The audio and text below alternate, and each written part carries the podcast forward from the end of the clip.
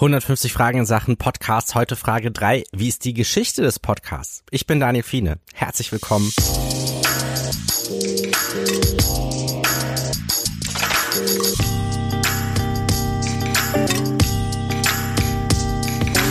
Das ist die erste Basic-Folge. Es ist ja Montag. Montags gibt's immer Basic-Folgen.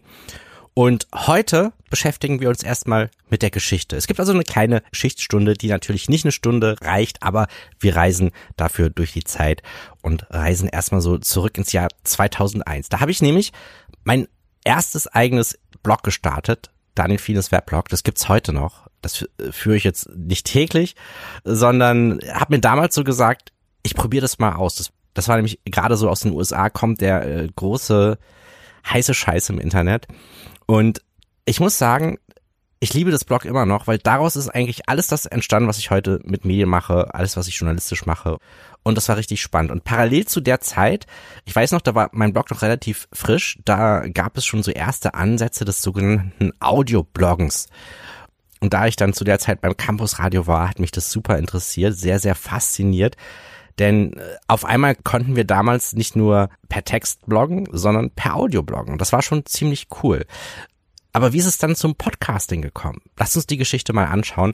Eigentlich ist sie auch ein bisschen langweilig, das muss ich vorweg sagen. Es ist jetzt nämlich nicht so eine Heldengeschichte, die ist ein bisschen trocken.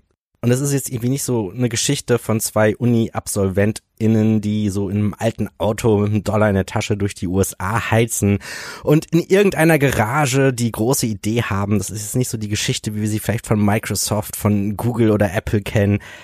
Es geht einfach um Entwickler, Konferenzen und um Menschen, die per E-Mail ganz viele Diskussionen geführt haben. Aber hey, das Ergebnis zählt.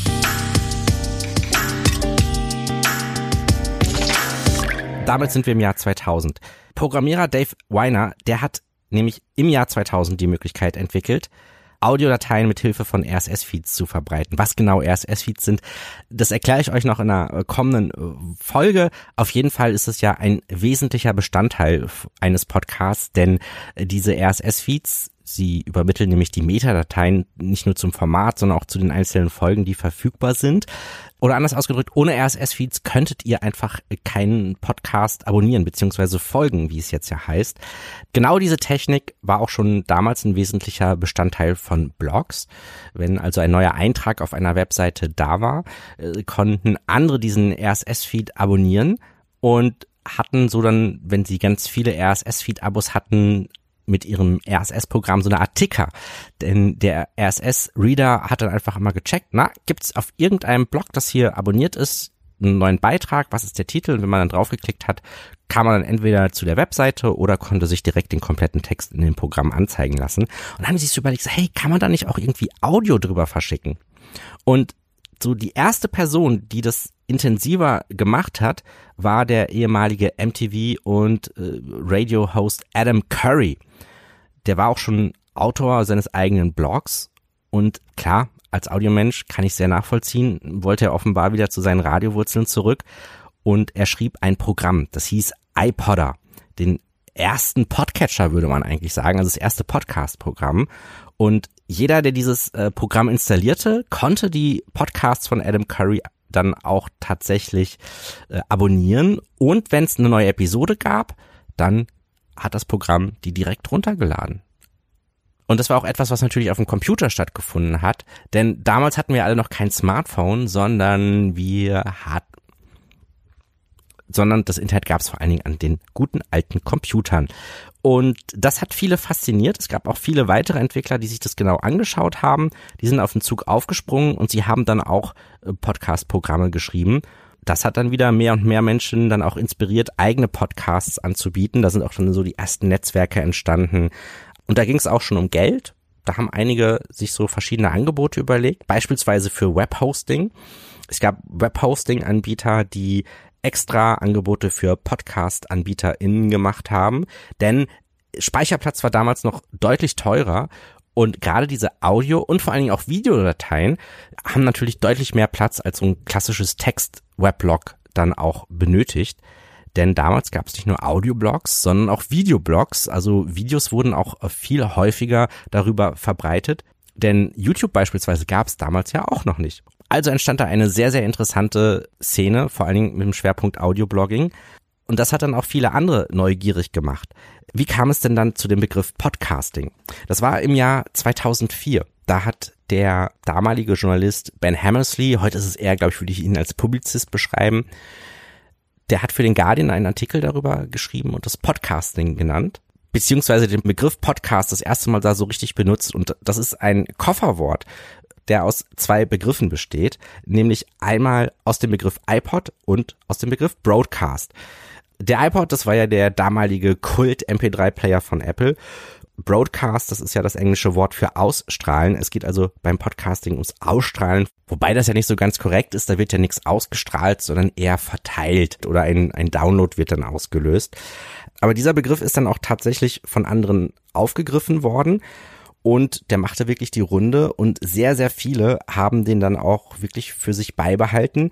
Einige sind dann von Podcasting auf Netcasting umgeschwenkt, weil sie wollten den Pod aus dem Podcasting rausbekommen, weil das ja dann eigentlich auch eine Marke referenzierte, die zu Apple gehört und sie wollten das da ein bisschen neutraler ausdrücken. Also sagen einige Netcasts heute noch, das fällt mir gerade im englischsprachigen Bereich auf. Also wenn ihr von Netcasting etwas hört, äh, ist eigentlich auch Podcasting gemeint. Ich habe für Podcasting auch mal eine andere Begriffsdeutung gehört. Äh, ich habe sie jetzt nicht mehr ganz auf dem Schirm, sie klang auch ganz gut und dann war 2005. Wir kommen in den Juni. Und da gab es einen sehr, sehr wichtigen Moment fürs Podcasting. Hören wir uns das einfach nochmal an. And uh, podcasting, of course, is a concatenation of iPod and broadcasting. And what is podcasting? You know, it's been described a lot of different ways. Um, one way has been uh, TiVo for radio. You can download radio shows and listen to them on your computer or put them on your iPod anytime you want. So it's just like television programs on TiVo. And that's true. Another way it's been described is Wayne's World for radio um, which means that anyone uh, without much capital investment can make a podcast, put it on a server, and get a worldwide audience for their radio show. And that's true too. Um, we see it as the hottest thing going in radio, hotter than anything else in radio. And as you know, what podcasting is, is that you can not only download radio shows and listen to them, you can subscribe to them. So that every time there's a new episode, it automatically gets downloaded to your computer. You can listen to it there, or it automatically gets synced to your iPod the next time you dock your iPod. So it's very, very exciting. And um, there are over 8,000 podcasts now, and this is growing really, really fast. So that's pretty exciting. Now, it's not just amateurs doing these things, though. These 8,000 are not all amateurs. But the pros have realized that this is huge. And here's just a list of some of the companies doing podcasts now. All the major radio broadcasters, the network broadcasters, major magazines, major newspapers, even major companies like Disney and Procter & Gamble and Ford and General Motors. So it's pretty exciting. And so what we're doing is we're going to make this even easier because you're not going to have to go download other applications and get all sorts of stuff together to make this happen. We're going to build it right in to iTunes and iPod. So you can subscribe to any podcast, and we're going to, uh, to make it really easy. And so right into iTunes, very simple. But one of the most important things is how do you find these podcasts? You want people typing URLs into iTunes? Well, they could do that, but we're also going to build right into the iTunes Music Store an iPod or a podcast directory so that we're going to list thousands of podcasts and you'll be able to click on them, download them for free, and uh, subscribe to them right in iTunes. So I'd just like to give you a quick peek of what this is going to look like.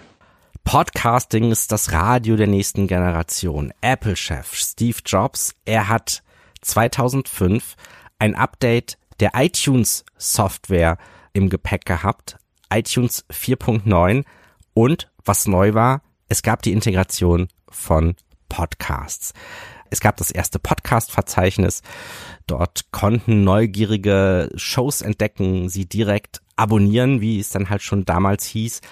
Und dann ist auf einmal das Thema Podcasting aus dieser nerdy Blogger-Innen-Ecke rausgeholt worden und einem Millionenpublikum dann serviert worden. Und das war damals so der Durchbruch. Es war nämlich auf einmal für damalige Verhältnisse relativ einfach, dann auch sein MP3-Gerät mit den neuesten Ausgaben zu bestücken.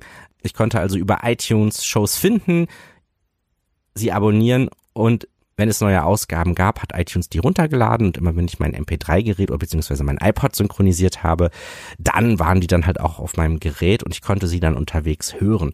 Und das muss man wirklich sagen, Apple hat Podcasts damit zum großen Durchbruch verholfen. Und ich erinnere mich noch, ein Podcaster hatte da so gesagt, Podcasting ist wie Cappuccino bei Starbucks. Es gab immer guten Kaffee, aber erst seit Starbucks ist er in aller Munde. Apple ist das Starbucks des Podcastings. Und dann nahm das Ganze so ein bisschen seinen Lauf. Nicht nur Privat-Podcast-Angebote gab es, sondern auch äh, Medienhäuser sprangen drauf. Unternehmen haben schon damals Corporate Podcasts gemacht. Das ging dann alles so bis 2007, 2008. Da kam dann auf einmal ein neuer Hype.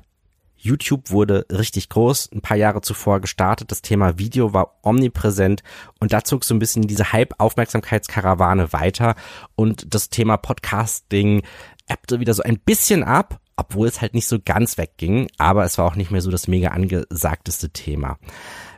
Kommen wir aber nochmal auf Adam Curry. Der hatte ja nicht nur den iPodder geschrieben, sondern auch sein eigenes Format, Daily Source Code. Und tatsächlich hat er dieses Format bis 2013 auch produziert, zuletzt in unterschiedlicher Intensität. Und ich habe jetzt mal geguckt, was der eigentlich heute macht. Der hat heute immer noch einen Podcast und zwar eine Show, die er schon ja auch parallel zuletzt zu seinem Daily Source Code äh, herausgegeben hat, nämlich den No Agenda Podcast mit John C. Dvorak. Und das fand ich total witzig, denn ich kannte No Agenda mit John C. Dvorak schon. John C. Dvorak, der bezeichnet sich als äh, Tech-Kolumnist, öfters mal zu Gast bei Leo Laporte in einem seiner Podcasts war. Leo Laporte ist für This Week in Tech bekannt. Das ist ein Podcast, den ich äh, früher sehr gerne gehört habe. Mittlerweile hat es sein anderes Format This Week in Google, das so ein bisschen abgelöst. Das ist ein Format, in dem er unter anderem mit Jeff Jarvis so über Google, Facebook und Co jede Woche diskutiert und ich höre da immer mal wieder gerne rein, um mal zu gucken, okay, wie diskutieren die eigentlich gerade so über diese Entwicklungen im Silicon Valley? Und die sind da super kritisch, das fand ich da eigentlich ganz gut. Und John C. Dvorak ist so einer, der immer, mm, also man weiß immer, so von ihm kommt eigentlich immer eine Gegenrede. Aber das ist irgendwie immer fundiert und das macht die Diskussion dann spannender. Und dass er mit der Person, die das Podcasting zumindest inhaltlich erfunden hat, die No Agenda Podcast macht. Das hatte ich gar nicht auf dem Schirm. Und vor drei Tagen ist sogar von den beiden, von Adam Curry und John C. Dvorak, eine neue Folge erschienen vom No Agenda Podcast. Und die sind jetzt mittlerweile, alle zwei Wochen gibt's eine Ausgabe bei Folge 1376. Also Respekt. Also das ist da nicht schlecht. Lass uns mal nochmal schauen, wie das dann in Deutschland so ein bisschen weiterging. Ich hatte mir damals eine Zahl notiert und die habe ich heute auch nochmal gefunden. Im Februar 2006 gab es so 1300 Podcasts in der deutschen Szene. Dann habe ich nochmal einen Blick in die deutsche Wikipedia geworfen. Da sind auch nochmal so ein paar Punkte notiert, was so die Entwicklung in Deutschland betrifft. 2008, ich erinnere mich da noch gut, da hatten eigentlich alle großen Radio- und Fernsehsender eigene Podcasts. Das waren aber in der Regel Zweitverwertungen von Radio- und Fernsehsendungen. Es gab auch Online-Medien, die angefangen haben, Podcasts anzubieten, beispielsweise die WAZ, Westdeutsche Allgemeine Zeitung oder die Financial Times Deutschland. Letztere gibt's ja leider nicht mehr. Als Pionier der deutschen Podcast-Szene wird hier Tim Pritloff notiert und ich finde es völlig zu Recht. Super viele selbstproduzierte Podcast-Angebote hat er ja ins Leben gerufen. Heute ist er immer noch aktiv, aber er ist ja auch Entwickler. Also einige Tools zur Produktion von Podcasts stellt er auch bereit das war wirklich eine super interessante Zeit damals. Es gab da auch schon Corporate Podcasts. Da gab's dann auf einmal so 2007, 2008 einen richtigen Hype, bis die Aufmerksamkeitskarawane weiterzog. Und zwar zu YouTube. Ein paar Jahre zuvor ist die Plattform ja gestartet worden und dann hat die hier in Deutschland auch ihren Durchbruch gehabt. Und die ersten YouTube-Stars, die kamen aus der Podcast-Szene. Das weiß man heute gar nicht mehr. Äh, sei es da die, die ein bisschen betreut haben oder auch sie selbst waren dann eher als Podcaster aktiv. Und das fand ich da auch nochmal so ein ganz interessantes Detail, dass ich mich da gerne äh, zurückerinnere. Aber dann war erstmal wieder Schluss dann äh, dümpelte so die Podcast-Szene weiter vor sich hin. Viele Rundfunkanstalten haben weiter fleißig ihre Sendungen auch als Podcast zur Verfügung gestellt, aber eine riesige Entwicklung gab es da nicht. Also die äh, HörerInnenzahlen, die entwickelten sich immer ein bisschen weiter nach oben. Aber richtig Schwung in die Bude kam dann erst 2016 mit dem Beginn der zweiten Podcast-Welle. Die besprechen wir aber mal an einer anderen Stelle, würde ich sagen. Das ist einfach ein nächstes Level der Geschichte des äh, Podcastings. Heute habt ihr etwas über den Ursprung erfahren. Wenn ihr noch eine Anmerkung habt, vielleicht ein ganz wichtiges Detail, was, wo ihr sagt so, hey, das hätte ich erwähnen wollen, dann meldet es mir gerne an daniel at 150fragen.de oder wenn ihr eine Rückfrage habt oder Feedback habt und vor allen Dingen, wenn ihr noch eine Idee für die restlichen 147 Folgen habt, denn ich habe ehrlicherweise noch gar nicht alle Folgen zusammen, die ich jetzt auch in den kommenden Wochen äh, besprechen möchte. Und wie es auch immer gilt, äh, der bessere Vorschlag ist natürlich Feind des guten Vorschlags. Von daher bin ich da immer offen. Also, ich freue mich, wenn ihr das habt. Eure Fragen beantworte ich auch immer sonntags in den Folgen Fragen über Fragen. Und damit war es dann die Basic-Ausgabe für heute. Morgen schauen wir mal ein bisschen in Richtung Technik. Da geht's los mit der Checkliste. Was braucht ihr, wenn ihr einen Podcast starten möchtet? Dazu aber dann morgen mehr. Das war's für heute. Vielen Dank fürs Zuhören.